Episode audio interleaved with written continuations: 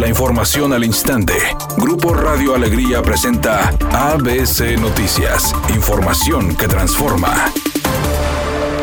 Con el regreso a clases presenciales, el gobernador del estado, Jaime Rodríguez Calderón, aseguró que su administración se hará cargo de que todas las escuelas estén en condiciones para que los niños acudan a las aulas, informando que algunas de las 99 escuelas que sí regresaron a clases presenciales aún tienen escasez de algunos recursos. Agregó que hoy se inició un proceso y se tiene que ir mejorando poco a poco, señalando que las escuelas que regresaron de manera presencial, la sociedad y los medios de comunicación las van a estar observando. Este lunes se iniciaron las clases donde 99 escuelas optaron por clases presenciales 573 por el programa híbrido y 3.123 continuarán las clases solamente en línea.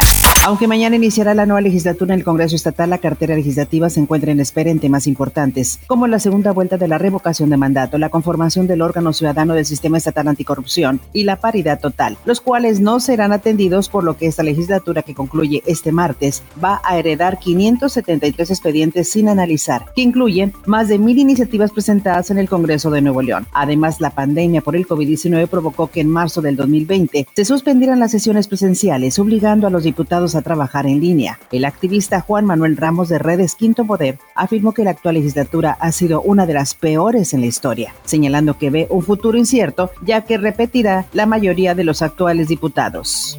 La secretaria de Educación Pública informó que el 95% de las escuelas públicas y privadas abrieron sus puertas para cumplir con el regreso a clases presenciales y que más del 60% de los padres avalaron el retorno a las aulas. Al respecto, el presidente López Obrador dijo que es voluntaria la asistencia a la escuela. El sector salud tiene que estar muy pendiente para evitar contagios y ser atendidos. Es importante la salud, pero también es muy importante la educación.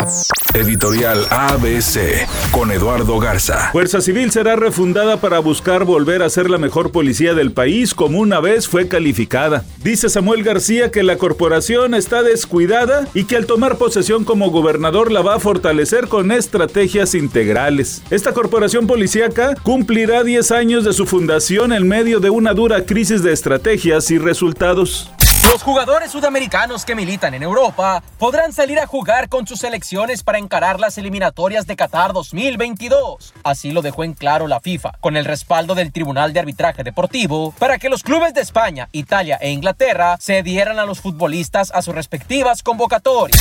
Ricardo Arjona se convirtió en tendencia en las redes sociales el fin de semana, porque él mismo compartió un par de videos de un ejercicio que realizó. Él se lanzó a una de las estaciones del metro de Nueva York, vestido de civil y con su guitarra. En un rincón se puso a tocar y a cantar sus canciones a ver si alguien lo reconocía, pero no le fue nada bien, porque la gente pasaba y ni siquiera se acercaba, mucho menos supieron que se trataba de él.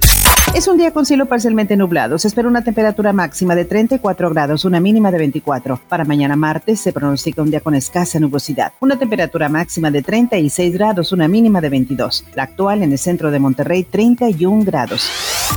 ABC Noticias. Información que transforma.